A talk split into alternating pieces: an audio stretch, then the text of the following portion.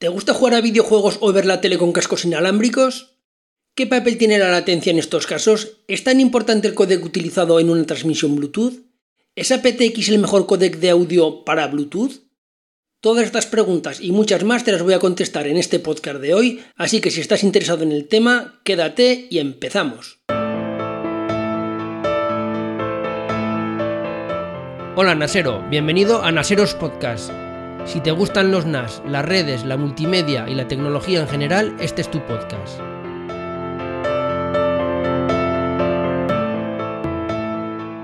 Hola de nuevo Naseros, ya estamos de vuelta, ya me conocéis, yo soy Mac Hosan, como ya sabéis este es el podcast del blog de Naseros. Y como también ya sabréis, Naseros es el mayor medio del mundo en habla hispana especializado en información y también en formación gratuita, por qué no decirlo, también se dedica a la formación aunque sea de manera gratuita especializado en NAS, redes, almacenamiento y multimedia.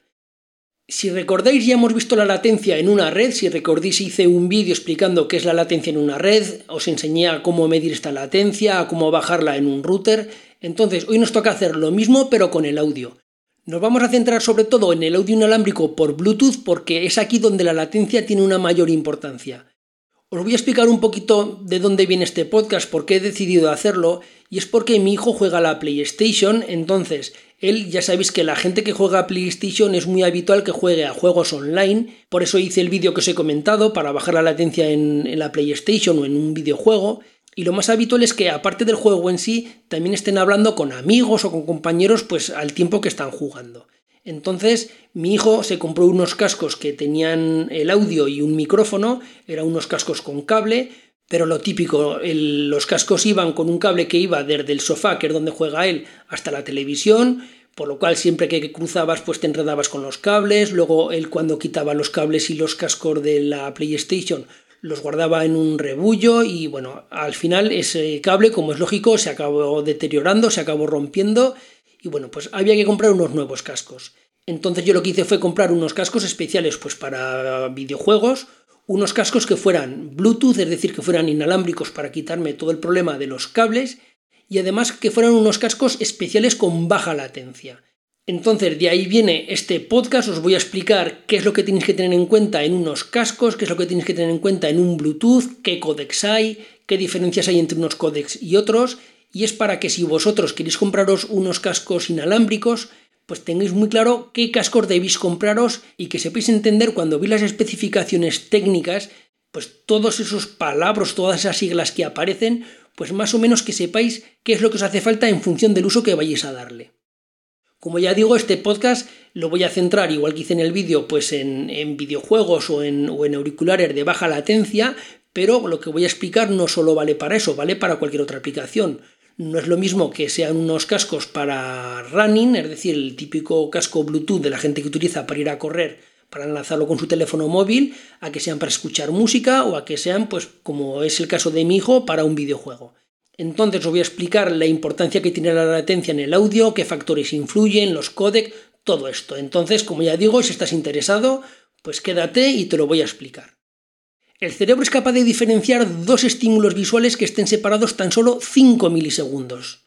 Es decir, si nosotros cogemos una luz LED, por ejemplo, y la hacemos parpadear cada 5 milisegundos, si el tiempo de parpadeo es inferior a los 5 milisegundos, el cerebro lo va a ver como si fuera una luz continua. No va a haber una separación entre un parpadeo y otro. Sin embargo, si es más de 5 milisegundos, sí, va a ver como si la luz vibrase, va a ver, no va a ver los destellos como tal, pero sí que va a ver como que vibra la luz. Es decir, va a ser capaz de diferenciar estos encendidos y apagados de la luz. Como es lógico, 5 milisegundos es una media. Habrá gente pues, que será mayor, que será menor. Ya me entendís. Esto ya depende de cada persona. Sin embargo, cuando intervienen dos o más sentidos, esta distancia aumenta. El cerebro le cuesta muchísimo más procesar las señales y aumenta el tiempo de respuesta. Por ejemplo, para que os hagáis una idea, nuestro cerebro percibe como sincronizados el audio y el vídeo de una transmisión siempre que la diferencia de tiempo entre ambos sea inferior a 100 milisegundos. Tiene que haber una sincronía entre el audio y el vídeo menor a 100 milisegundos. Comparad estos 100 milisegundos ante un estímulo de audio y vídeo comparados con los 5 milisegundos de un estímulo solo de vídeo. Seguro que a muchos de vosotros más de una vez os ha ocurrido que el audio y el vídeo en una película estaban desincronizados que el audio estaba adelantado o retrasado respecto del vídeo y ya sabéis que es una situación muy molesta. Si hay mucha diferencia temporal entre el audio y el vídeo, pues es muy complicado seguir la película, es muy complicado concentrarse, pues porque mueve los labios el protagonista, el sonido va tarde, va adelantado, va retrasado. De hecho, ya sabéis que Kodi y algunas aplicaciones, en el caso de que esto ocurra, se puede retrasar o adelantar el audio precisamente para salvar este problema.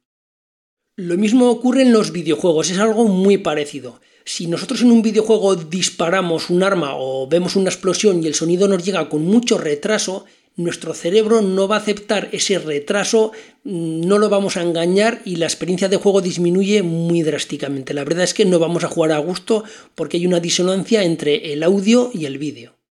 ¿Qué ocurre? Que si vemos una película o estamos jugando un videojuego y usamos como fuente de audio la propia televisión, no vamos a tener ningún problema de retardo.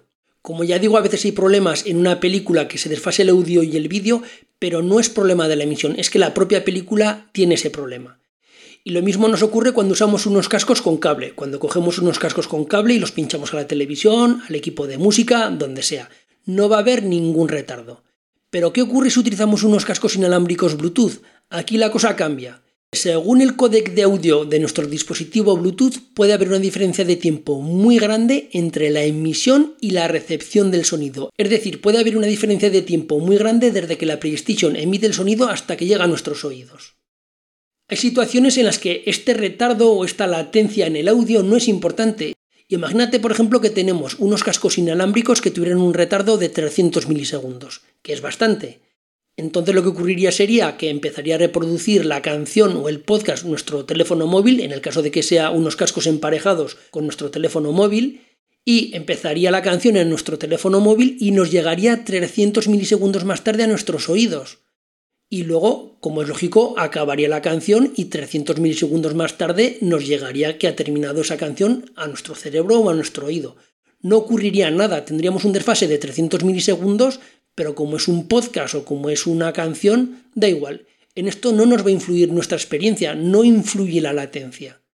En este caso lo que tendremos que buscar será unos cascos que tengan la mayor calidad de audio posible, de hecho, un audiófilo generalmente nunca va a utilizar un Bluetooth, generalmente lo que utiliza son unos cascos con cable, pues porque los puristas suelen utilizar este tipo de cascos, porque como veremos más adelante, así pueden utilizar formator de audio que no tienen compresión y que es más fiel el sonido al original.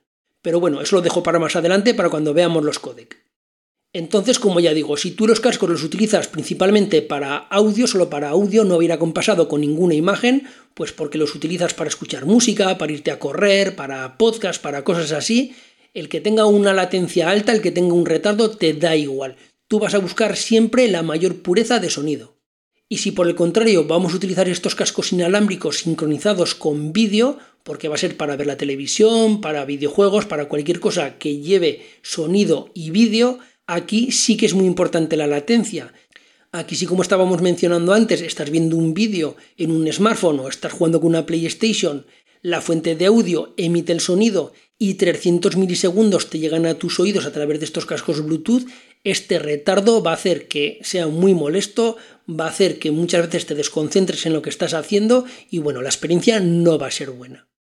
¿De qué va a depender todo esto? Pues entre otras cosas va a depender del códec de audio. En un post y en un vídeo anterior ya te expliqué cuál era la diferencia entre un códec y un contenedor, estaba sobre todo enfocado al tema del vídeo.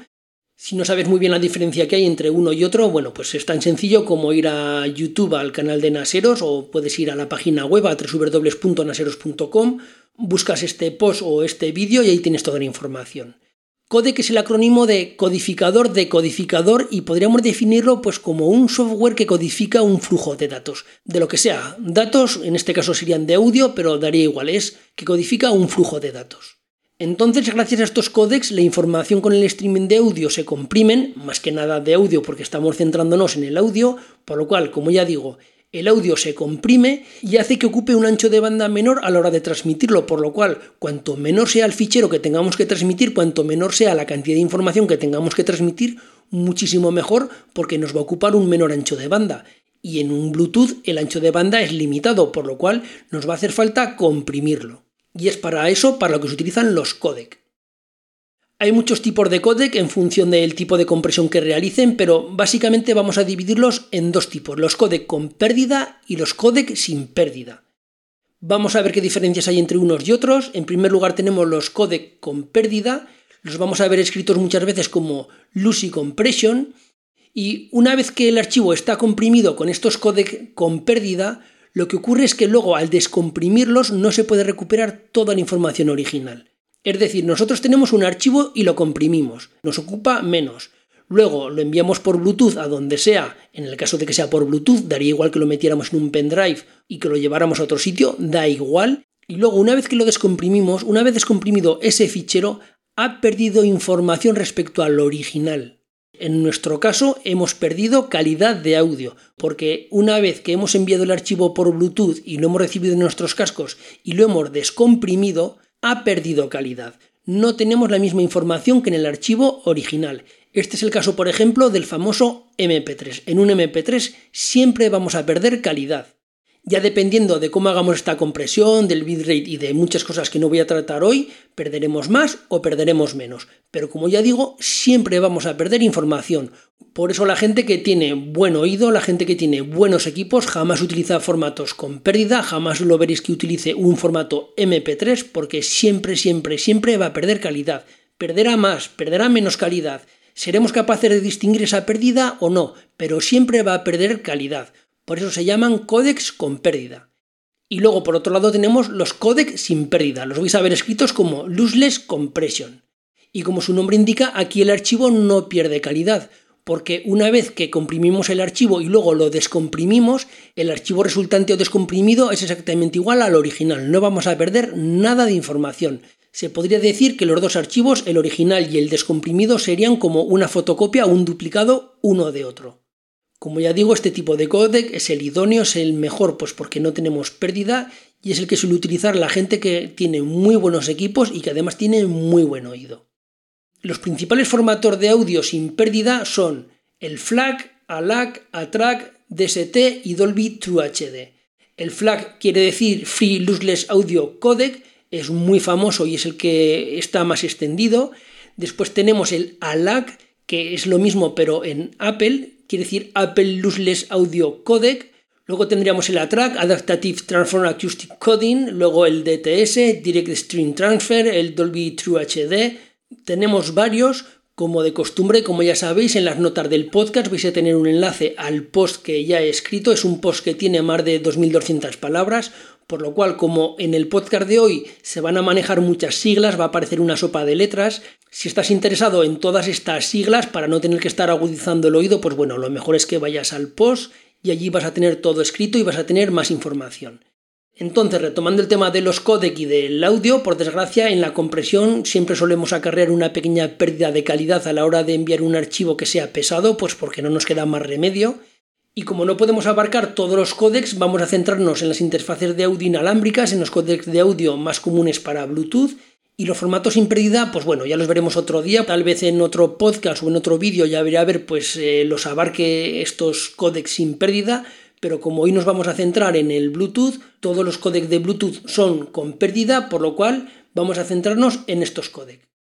Entonces, como os decía, en una transmisión Bluetooth necesitamos comprimir el audio para que no nos ocupe tanto, pero debemos buscar un compromiso entre la pérdida de calidad y la compresión. Hay que buscar ese equilibrio para perder el mínimo posible de calidad y comprimir al máximo posible el fichero. Los códecs más comunes para audio Bluetooth son el SBC, el ACC, el LDAC y el aptX. Todos estos formatos, vuelvo a repetir que son formatos de códecs con pérdida y vamos a ver uno por uno a grandes rasgos, pero vamos a ver cuáles son las características de cada uno de ellos. En primer lugar tenemos el SBC. Este códec, el SBC, es el que soportan todos los dispositivos Bluetooth necesita muy poca potencia de procesamiento tanto en la compresión como en la descompresión y por lo tanto es un codec muy utilizado y por supuesto todos los dispositivos de bajo coste llevan este codec. SBC puede transmitir hasta 198 kilobits por segundo en mono y 345 kilobits por segundo en estéreo. Luego de aquí pasamos al AAC, Advanced Audio Coding. Este codec de audio proporciona una mayor calidad de sonido que el SBC es el que utiliza Apple y por eso está tan de moda en estos últimos años, pues porque como lo utilizó con su famoso iPod y con iTunes, ya sabéis que Apple revolucionó el mundo de la música hace años con el iPod y con iTunes, pues porque la música estaba de capa caída y bueno, le dio un empujón muy grande y por eso se ha hecho tan popular este codec.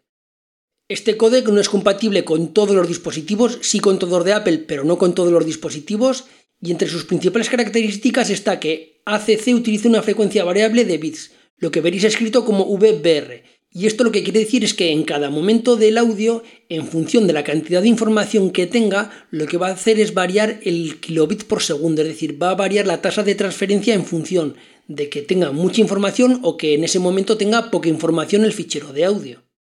La calidad de AAC es muy superior a la de MP3 y puede llegar a los 156 kilobits de sonido en mono y 448 kilobits por segundo en audio estéreo. Y luego como anécdota os puedo decir que en sonido multicanal 5.1 puede llegar a los 1344 kilobits por segundo y a los 1536 en sonido 7.1. Esto es una anécdota pues porque como es lógico en sonido de auriculares no existe el 5.1 ni el 7.1. Y el AAC con la misma calidad de reproducción que un MP3 permite ahorrarnos hasta un 30% de espacio. Luego de aquí pasamos al LDAC, este es un codec propietario de Sony. Lo menciono más que nada por si alguno lo lee, por si alguno tiene un dispositivo de Sony, pues para que le suene, para que sepa de dónde viene este LDAC. Este codec puede alcanzar los 990 kilobits por segundo, es decir, tres veces más que el SBC, y como es lógico, solo lo podéis encontrar en los dispositivos de Sony, en los dispositivos de esta marca. A mí no me gustan mucho estos codecs propietarios, yo he tenido malas experiencias con Sony, hace años utilizaba dispositivos de Sony, tuve malas experiencias con los formatos propietarios de Sony como el ATRAC 3, como las memorias del Memory Stick, es decir, al final siempre tienes que morir al palo de un hardware más caro, de pocas herramientas de software porque son formatos propietarios. A mí la verdad es que que sea un sistema propietario tan cerrado no me gusta, pero bueno, como ya digo, si alguno tiene dispositivos de Sony y lee esto del LDAC, que sepa de dónde viene. Y ya de aquí pasamos al que para mí es la estrella de los codecs, que es aptX. aptX es un codec propietario de Qualcomm y sin duda alguna para mí es el mejor de todos. Tiene muy buena calidad de sonido y reduce mucho la latencia. Y vosotros diréis, pero bueno, es propietario de Qualcomm, ¿por qué te gusta el aptX y no el LDAC? Pues muy sencillo, pues porque aunque aptX de Qualcomm es propietario de Qualcomm, está en muchísimos dispositivos. Podéis encontrar aptX en infinidad de dispositivos y en infinidad de marcas. Como ya sabéis, yo estuve este año en la Mobile World Congress en Barcelona y uno de los stands que más me impresionó fue el de Qualcomm. Ya sabéis que en la mobile están toda clase de expositores, está Samsung, está Sony, está LG, bueno, todos fabricantes de teléfonos móviles, de, toda tecnología de consumo, pero el stand que más me impresionó con muchísima diferencia fue el de Qualcomm. ¿Por qué? Pues porque Qualcomm, como ya sabéis, es un gran fabricante de chips, tiene muchísimas patentes y muchísimos dispositivos de los que utilicéis a diario tienen chips de Qualcomm o tienen tecnología de Qualcomm. En este stand de Qualcomm había como varias vitrinas y en cada vitrina pues había dispositivos que utilizaban su tecnología, que utilizaban sus chips. Había de todo, routers, smartphone, pulseras cuantificadoras, IoT, smartwatch, de todo.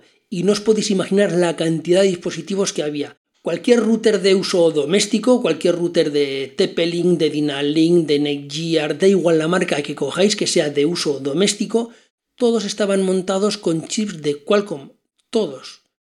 Lo mismo ocurría con los dispositivos de Android. La cantidad de teléfonos de Android que había con sus chips era tremenda. Pero lo mismo ocurría con los dispositivos IoT, con las pulseras cuantificadoras, con los relojes, con todo. La cantidad de marcas y de fabricantes que utilizan tecnología de Qualcomm es tremenda. Por lo cual, el hecho de que aptX sea propietario de Qualcomm no quiere decir nada. No es como LDAC, que es propietario Sony y que solo está en los dispositivos de Sony podemos encontrar aptX en infinidad de dispositivos. Antes de seguir adelante, tengo que dejar muy clara que os he mencionado antes el bitrate de cada codec, el bitrate máximo que puede alcanzar, y el bitrate es un factor muy importante en la calidad del audio porque nos va a indicar la cantidad de información que puede transportar, pero no es significativo de calidad. Es decir, podemos tener un bitrate muy alto, pero con una calidad de audio muy mala. ¿Por qué? Pues muy sencillo, pues porque se ha realizado mal la compresión, porque el fichero de origen estaba mal, por cualquier motivo. Si lo llevamos al tema de la fotografía, nosotros podemos asimilar el bitrate del audio, por ejemplo, con los megapíxeles de una fotografía, podemos tener una fotografía con muchísimos megapíxeles, con muchísima resolución, pero que la fotografía esté desenfocada, que esté borrosa, que esté mal iluminada. Es decir, el hecho de que tengamos muchos megapíxeles no quiere decir que la fotografía sea buena. Pues aquí nos ocurre lo mismo. El hecho de que tengamos muchísimos kilobits por segundo no quiere decir que el audio sea bueno. Pero al contrario no, es decir, si tenemos un bitrate muy bajo, la calidad de audio va a ser mala. Si nosotros tenemos, como decía antes en el caso de la fotografía, una fotografía con muy pocos megapíxeles, con muy poca resolución, la fotografía nunca va a ser buena. Si vosotros ahora cogéis una fotografía hecha con un teléfono de hace muchos años o con una cámara de fotos de hace muchos años, con una resolución muy baja, pues será muy difícil que esa fotografía la veáis bien. ¿Por qué? Pues porque la resolución es muy baja. Entonces, como ya digo, el bitrate es orientativo de la calidad pero si es un bitrate muy alto no quiere decir que sea bueno el audio, quiere decir que podría ser bueno y es muy importante este matiz de podría. Entonces, volviendo otra vez al tema de los codec, para mí aptX es el mejor codec que hay, es el más importante y por eso ahora lo voy a desarrollar aparte, os lo voy a explicar y vamos a centrarnos en este codec. Como os he comentado, en una transmisión Bluetooth el ancho de banda que tenemos es limitado, no podemos utilizar el ancho de banda que nos dé la gana, por lo cual es importante que tengamos la mayor compresión posible para que ocupe lo menor posible el archivo, pero que perdamos la mínima cantidad de información o lo que es lo mismo que perdamos la mínima calidad posible. Y aquí es donde entra en juego el códec aptX. aptX es un códec de audio que surgió de la Universidad de Queen en Belfast a finales de los años 80 y este códec fue evolucionando en la década de los 90 y llegamos a principios de los 2000. Básicamente en estos años aptX se centró en reducir la tasa de bits y fue muy usado pues, en transmisiones de línea RDSI, en estaciones de radio, en estudios de cine, es decir, en infinidad de, de usos. Pero llegamos a 2009 y aquí hay un cambio muy importante. En 2009, más o menos en 2009, es cuando nacieron los smartphones, cuando nacieron los teléfonos ya con cierta capacidad de audio, incluso antes de los smartphones, con los antiguos teléfonos que había de Nokia y otros fabricantes. Entonces empezó a incorporarse el audio a la electrónica de consumo y empezaron a utilizarse aplicaciones que requerían una mayor calidad de audio estéreo en transmisiones inalámbricas.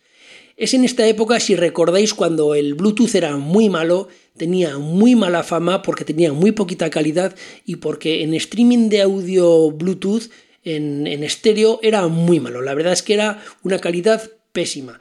Por eso muchísima gente arrastra todavía la idea de que el Bluetooth en, en, audio que es malo, que tiene muy poquita calidad. Y viene de esta época, viene pues de los principios de los 2000, 2008, 2009, esa época, pues porque es verdad que el Bluetooth era muy malo. Entonces, como ya digo, aquí entra fuerte aptX porque básicamente aptX lo que hace es divide el espectro de la frecuencia en cuatro bandas, cada banda tiene su propia profundidad de bits y su propia ratio de señal ruido y es una evolución de ADPCM. ADPCM es una tecnología que quiere decir Adaptative Differential Pulse Code Modulation y bueno, pues básicamente esta tecnología lo que consigue es un poquito más de profundidad de bits y además reduce el ruido en la reproducción. aptX cuenta con una mejor relación o ratio de señal ruido que SBC, por lo cual el audio se escucha pues más nítido, más limpio, con, con mejores detalles. Y luego otra cosa que tiene aptX, otra cosa que es muy importante, y es que tanto la codificación como la decodificación del audio es muy rápida. Los algoritmos que utiliza aptX son mucho más rápidos, por lo cual la conversión del audio para luego su posterior transmisión y luego su decodificación se realiza en un tiempo mucho menor, por lo cual disminuye la latencia. Y como veremos más adelante, esto se puede traducir en que Qualcomm tiene un códec que puede llegar a un retardo o una latencia de tan solo 40 milisegundos. Esto es algo que hasta hace muy poco era algo impensable. Entonces yo creo que con esto ya tenemos claro que aptX es un códec superior, que es muy bueno y tiene tres versiones. Hay como tres versiones o tres variantes de aptX, que son aptX a sin más, luego tenemos aptX HD luego finalmente aptX Low Latency. También lo vais a ver escrito como aptX LL o aptX EYE, como lo queréis decir. Entonces vamos a ver uno por uno, vamos a ver qué diferencias hay entre uno y otro. En primer lugar tenemos aptX a seca sin nada más. Este es el código original que lleva con nosotros pues unos 25 años, evidentemente pues con las mejoras y la evolución que ha tenido en este tiempo. Tiene una calidad de sonido pues muy similar al sonido CD, a la calidad que da el CD, y soporta 48 kHz y 16 bits. Y tiene una latencia entre unos 150, 200, 130 milisegundos. Es decir, una latencia que no está mal, pero que es alta.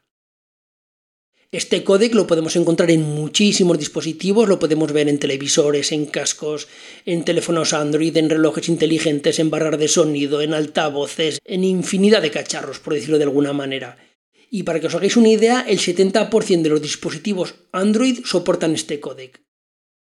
Luego ya de aquí damos el salto a aptX HD. Este códec aptX HD fue presentado por Qualcomm en el año 2016, es decir, hace poquito tiempo, como es lógico, es una evolución de aptX y como curiosidad, el primer teléfono que incorporó este códec fue el LG G5. aptX HD es una evolución de aptX, nos ofrece un bitrate pues mucho más eficiente. Aquí su calidad ya es superior a la del CD y luego, según Qualcomm, la calidad que da es indistinguible del high-res audio. Como datos técnicos tenemos que soporta 48 kHz pero a 24 bits ya estamos hablando de 24 bits, algo que es muy importante. Y luego otra cosa que tenemos que tener en cuenta, que también es importante, es que aptX HD es retrocompatible con la anterior generación con aptX. Es decir, si nosotros tenemos un dispositivo que es aptX HD, pero luego el emisor o el receptor es aptX a secas, se van a poder emparejar, se van a poder hablar, por decirlo de alguna manera, porque es retrocompatible. Y luego ya finalmente pasamos al aptX Low Latency, que como ya he dicho antes lo vais a ver como aptX Low Latency o como aptX EYE. EYE, como es lógico, son las siglas de Low Latency. Entonces, como su nombre indica, pues es de una latencia muy baja y está enfocado, como he dicho antes, pues para videojuegos, para streaming de vídeo, es decir, para aquellas aplicaciones o para aquellos servicios que necesiten reducir al máximo el retardo o la diferencia temporal entre la imagen y el sonido aptX promete una latencia de 40 milisegundos, que es muy inferior a los 100 milisegundos que os he comentado antes, por lo cual aquí el cerebro, por decirlo de alguna manera, no va a tener ningún problema en sincronizar la imagen con el sonido. Y luego como dato técnico podemos decir que aptX Low Latency tiene 48 kHz pero a 16 bits. En vez de los 24 bits que tenía el HD, este tiene 16 bits, por lo cual aptX Low Latency básicamente tendría las mismas especificaciones técnicas que el aptX normal, pero con la baja latencia. Entonces, tendríamos en un resumen el aptX normal, luego tendríamos el aptX HD, que no tiene una baja latencia, pero sí que presenta una mayor calidad de audio, es decir, este estaría indicado para aquellas personas que buscan mucha calidad de audio, para audiófilos o para quienes buscan esa pureza de sonido. Y después estaría el aptX Low Latency que tiene buen sonido, no tanto como el aptX HD, pero que está indicado para cuando queramos utilizar imagen y vídeo a la vez, cuando queramos una latencia muy baja. Entonces ya hemos explicado los codec, yo creo que ya ha quedado claro los tipos de codec que hay y la influencia que tienen en el sonido. Pero luego cuando vais a comprar un dispositivo Bluetooth también vais a ver una cosa que llaman perfiler de audio o perfil de audio Bluetooth. Voy a explicar qué es esto porque es algo que también es muy importante y que lo tenéis que tener en cuenta. Cuando dos dispositivos Bluetooth establecen una conexión emparejándose entre sí, lo hacen con una regla de juego, lo hacen estableciendo como una regla de juego. Estas reglas de juego es lo que llamamos protocolos. Y como es lógico, tanto el emisor como el receptor deben compartir el mismo protocolo de conexión. Siempre que hay una comunicación tiene que haber un protocolo, es decir, tiene que haber como una regla de juego o, previamente sentar las bases de esa comunicación. Esto es como si dos personas eh, se ponen a hablar, establecen una conversación, como es lógico, deberán hacerla en el mismo idioma. Si hablan idiomas distintos, no se van a entender necesitarán tener un idioma común con el mismo vocabulario, pues bueno, pues como es lógico, Si cada uno habla en un idioma no se van a entender. Pues lo mismo ocurriría con dos dispositivos Bluetooth. Cuando se emparejan necesitan tener el mismo idioma, necesitan poder entenderse. Esto es lo que se llama el perfil de audio. Hay muchos perfiles para conexiones Bluetooth, pero vamos a centrarnos en las de audio. Tenemos perfiles de Bluetooth pues para enlazar un ratón con un ordenador, para enlazar muchísimos dispositivos, pero como ya digo nos vamos a centrar en las de audio que son las que nos interesan. Entonces, básicamente las que nos vamos a encontrar son cuatro que serán HSP, HFP, ADOR-DP y VRCP. Voy a explicar muy por encima cada una de ellas para qué se utilizan y qué es lo que tenemos que buscar cuando compremos un dispositivo Bluetooth. En primer lugar tenemos HSP. HSP son las siglas de Headset Profile. Este básicamente es para uso con auriculares para llamadas telefónicas y su audio es mono, tiene muy poca calidad. Estos son los típicos pinganillos que se veían hace muchos años, ahora yo ya casi no veo, que se colocaban en una oreja, se enlazaban con el teléfono y básicamente era solo pues para, para, hablar, para hablar por teléfono y la calidad de audio es muy mala porque solo es para voz, es mono y bueno, pues es el HSP, Headset Profile. Después de aquí dimos el salto al HFP, Hands Free Profile. Este es para básicamente manos libres. Es un poquito mejor que el HSP y básicamente fue diseñado pues para los manos libres de los coches. También está pensado para voz, no para música, por lo cual la calidad de audio también es mala. Y luego el más extendido, el que vais a ver por todos sitios, es el ADOR-DP, Advanced Audio Distribution Profile. Este perfil ya permite audio en estéreo y por supuesto es muy superior a los anteriores. Este perfil, el ADOR-DP, incluye por defecto el SBC, recordéis el codec que os he mencionado antes, el SBC, lo lleva por defecto. Y aquí el SBC en este perfil puede alcanzar una calidad de audio equivalente a una canción de 256 kilobits por segundo. ADOR-DP también puede incorporar MP3 que puede llegar hasta los 728 kilobits por segundo, lo que pasa que esta tasa de bits tan alta en MP3 hay muy poquitos dispositivos Bluetooth que lo soporten, hay muy pocos modelos en el mercado. ADOR-DP pues básicamente es ya como un estándar, es el más conocido y es el que vais a encontrar por todos sitios. Y luego finalmente está AVR-CP, que es Audio Video Remote Control Profile, y este perfil, además de poder enviar vídeo y audio estéreo, también podemos enviar comandos de control, como por ejemplo, pues lo típico, la pausa, el stop, rebobinar, avance rápido, bueno, ya sabéis, los típicos controles a la hora de manejar una película o una canción. Entonces, es muy importante que cuando vayas a comprar un dispositivo Bluetooth que mires estos perfiles, porque en función del uso que vayas a darle te hará falta un perfil u otro. Un dispositivo puede tener un perfil, dos, tres, los cuatro, es decir, no son incompatibles. Un mismo dispositivo puede tener varios perfiles. Eso sí, si tú quieres utilizar un dispositivo para un uso que no está soportado ese perfil, no lo podrás emparejar y no lo podrás utilizar. Es decir, si tú compras un auricular que es HSP, va a dar calidad de voz, va a dar calidad de una llamada de teléfono en mono. No vas a poder transmitir por ahí sonido estéreo de alta calidad. Yo creo que ha quedado claro. Entonces, después de todo esto que os he contado sobre codec y sobre perfiles de audio, sobre todo lo que ya hemos visto, voy a haceros como un resumen final o unas consideraciones finales de algo que creo yo que es importante y que tenéis que tener en cuenta. Tanto el codec como el perfil de audio son muy importantes porque nos van a determinar el uso y la calidad de la conexión inalámbrica, pero también tenéis que tener muy claro la calidad del hardware que vais a comprar o que vais a utilizar. Es decir, tendréis que tener en cuenta los materiales de la construcción de estos cascos, las terminaciones, el DAC que lleva, los altavoces, todos estos factores, porque no hacemos nada con que tenga un perfil muy bueno y un codec muy bueno si luego los materiales de construcción, la calidad del altavoz o el propio DAC es muy malo. Todo no va a ser perfil y codec, es decir, tenéis que tener claro la calidad de construcción, los materiales, el procesador que lleva, los chips, todo esto. Y otra cosa que quería comentar, otro aspecto que tenéis que tener en cuenta, es que en el audio cada persona tiene un gusto distinto a otra, es algo como muy personal. A unos les gustan que el sonido sea más grave, a otros que tenga menos graves, a unos les gusta una marca, a otros les gusta otra. Ya sabéis que en el tema de auriculares pues también suele haber un poquito de guerra o de pelea, igual que ocurre con, con los dispositivos de iOS, de Android, de Windows, de Mac, pues bueno, también hay defensores de una marca, de otra, también se establece como estas pequeñas guerras, pero es por lo que digo, es porque cada cual tiene unas preferencias de sonido. Y también no todo el mundo tiene la misma capacidad para escuchar audio. Esto también quiero dejarlo muy claro.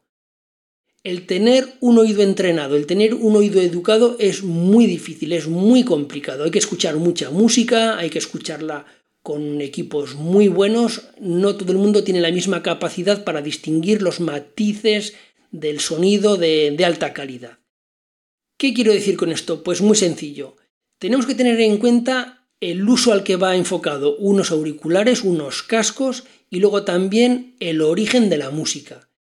Nosotros podemos tener unos cascos muy buenos, de muchísima calidad, muy bien construidos, con el mejor codec, que nos cuesten un dineral. Pero si nuestro oído no está entrenado, si no vamos a saber distinguir una buena calidad de una mala, nos da igual.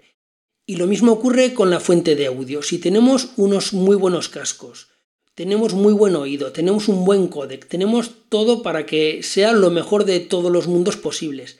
Pero luego tenemos el fichero original de audio almacenado en nuestro smartphone o en un ordenador, en un NAS, donde sea, y lo tenemos con formato MP3 de muy baja calidad, muy comprimido, que ha perdido muchísima cantidad de información, te va a dar igual porque el origen ya es malo. De algo de mala calidad no puedes extraer nada bueno, por lo cual tiene que estar todo en concordancia.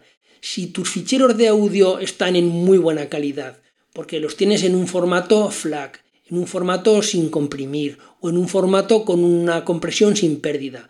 Tienes muy buen oído. Aquí sí que te va a valer la pena comprarte unos muy buenos cascos Bluetooth que tengan un buen codec. Yo aquí me iría a por el aptX HD, pero bueno, eso ya depende de cada uno. Pero si vamos al caso contrario, si tus archivos están en un MP3 que te los has bajado de sabe Dios dónde, con una calidad de audio muy mala, muy mal comprimidos. Además es que no tienes buen oído. No te gastes el dinero en unos muy buenos cascos, no te compres unos cascos caros con aptX HD porque no te va a valer la pena. Yo creo que entendís a, a lo que voy a parar. Siempre, me da igual que sea en vídeo, que sea en audio, que sea en cualquier faceta, todo tiene que tener una armonía, todo tiene que estar en concordancia. Si tu origen es malo, si tu origen de ficheros de vídeo, de audio, esto lo podríamos extrapolar a una televisión, lo podríamos extrapolar a todo. Si tu origen es malo, si, si ya parte de una calidad muy mala de audio, de vídeo, de lo que sea, nunca vas a conseguir extraer nada bueno por muy buen equipo que tengas, y por muy buen oído que tengas, y por muy buena vista que tengas. Y al revés. Entonces, tenéis que tener claro cuál es vuestro origen de audio, qué uso vais a darle, si es para videojuegos, si es para televisión, si es para escuchar música sentados en un sofá con una buena calidad de audio. Yo conozco gente que tiene muchos tipos de cascos en función del uso que le van a dar. No es lo mismo que esa persona salga a correr, que quiera escuchar música o que quiera escuchar un podcast y que quiera pues tener una autonomía para correr con unos cascos Bluetooth sin el problema de los cables, a que sea para jugar en una PlayStation o a que sea para sentarse en, en un sofá para sentarse a escuchar música con un muy buen equipo de música, que tiene un muy buen oído, entonces en función del uso que van a hacer utilizan unos cascos u otros y tienen varios tipos de cascos, en función de, como ya digo, del uso, porque no todos los cascos valen para todo. Como es lógico, no todo el mundo tiene el poder económico para tener 2, 3, 4 o 5 tipos de cascos en función del uso que vaya a dar, pero sí que tienes que tener claro qué uso vas a hacer de esos cascos, qué tipo de audio vas a escuchar y en función de eso elegir uno u otro. Como ya digo, a mí me gusta aptX. Yo, eh, como he mencionado al principio del vídeo, me he decantado por un aptX Low Latency porque es para mi hijo, porque es para una PlayStation. La calidad de sonido es bastante buena. Más adelante en un vídeo os voy a enseñar la solución que al final he comprado, qué cascos he comprado, qué emisor y qué receptor, qué cascos he comprado son dos aptX de low latency, pero como decía es para mi hijo que necesita poca latencia, que es para videojuegos, para disparos, para explosiones, para cosas así, y no necesita una pureza de sonido que utilizaría yo para escuchar música. Entonces, para mi hijo, los cascos que yo creo que más le van son los aptX Low Latency, porque además son unos cascos para PlayStation que también tienen micrófono. Seguramente si me los hubiera comprado para mí, para escuchar música, me habría ido a por unos aptX HD. Si hubiera sido solo para escuchar podcast, pues a lo mejor serían unos aptX normales o directamente ni siquiera aptX, me habría ido a por unos barateros, a por unos con un SBC. Pues porque para escuchar un podcast con la calidad que tienen los podcasts, que es solo voz hablada y que además todo el mundo comprime el audio y lo sube en MP3 al servidor de, audio precisamente para que no ocupe mucho, pues no vale la pena utilizar un, una PTX HD solo para escuchar podcast. Entonces, cada cual, como ya digo, en función del uso que vaya a darle, en función de su poder económico, que compre uno u otro. Quedamos a la espera de que publique el vídeo con, la solución que, he comprado yo, pero bueno, yo creo que con esto ya podéis mirar por internet, ya podéis mirar equipos en caso de que os queréis comprar unos cascos o en caso de que necesitéis una solución de audio y con este podcast yo creo que ya vais a ser capaces de entender toda esta sopa de letras que aparecen en las fichas técnicas de, de los equipos Bluetooth para que entendáis exactamente qué es lo que os hace falta. Bueno, no me enrollo más, como ya sabéis a mí me podéis encontrar en Twitter a nivel de naseros como arroba naseros-com, que si queréis más información podéis ir a www.naseros.com, que también está el grupo de Telegram, es muy activo, os recomiendo que entréis allí y que os apuntéis porque vais a aprender mucho. También está el canal de YouTube y luego, pues como siempre digo, todo esto está centralizado en la web, entre www.naseros.com, porque desde allí podéis ir al grupo de Telegram, a los podcasts, a YouTube. Tenéis toda la información que voy generando, pues eh, la estación central es la web de Naseros. Y como ya sabéis, pues si os ha gustado el podcast, lo podéis compartir con más gente, pues para que aprenda todo esto que voy comentando. También podéis dejarme una reseña tanto en iBox como en iTunes, podéis dejar una reseña, una valoración, podéis dejar vuestros comentarios allí es una manera de crear comunidad, de, abarcar a más gente y de que cada vez seamos más. Bueno, pues ahora sí, me despido, esto ha sido todo, nos oímos en la próxima, un saludo y adiós.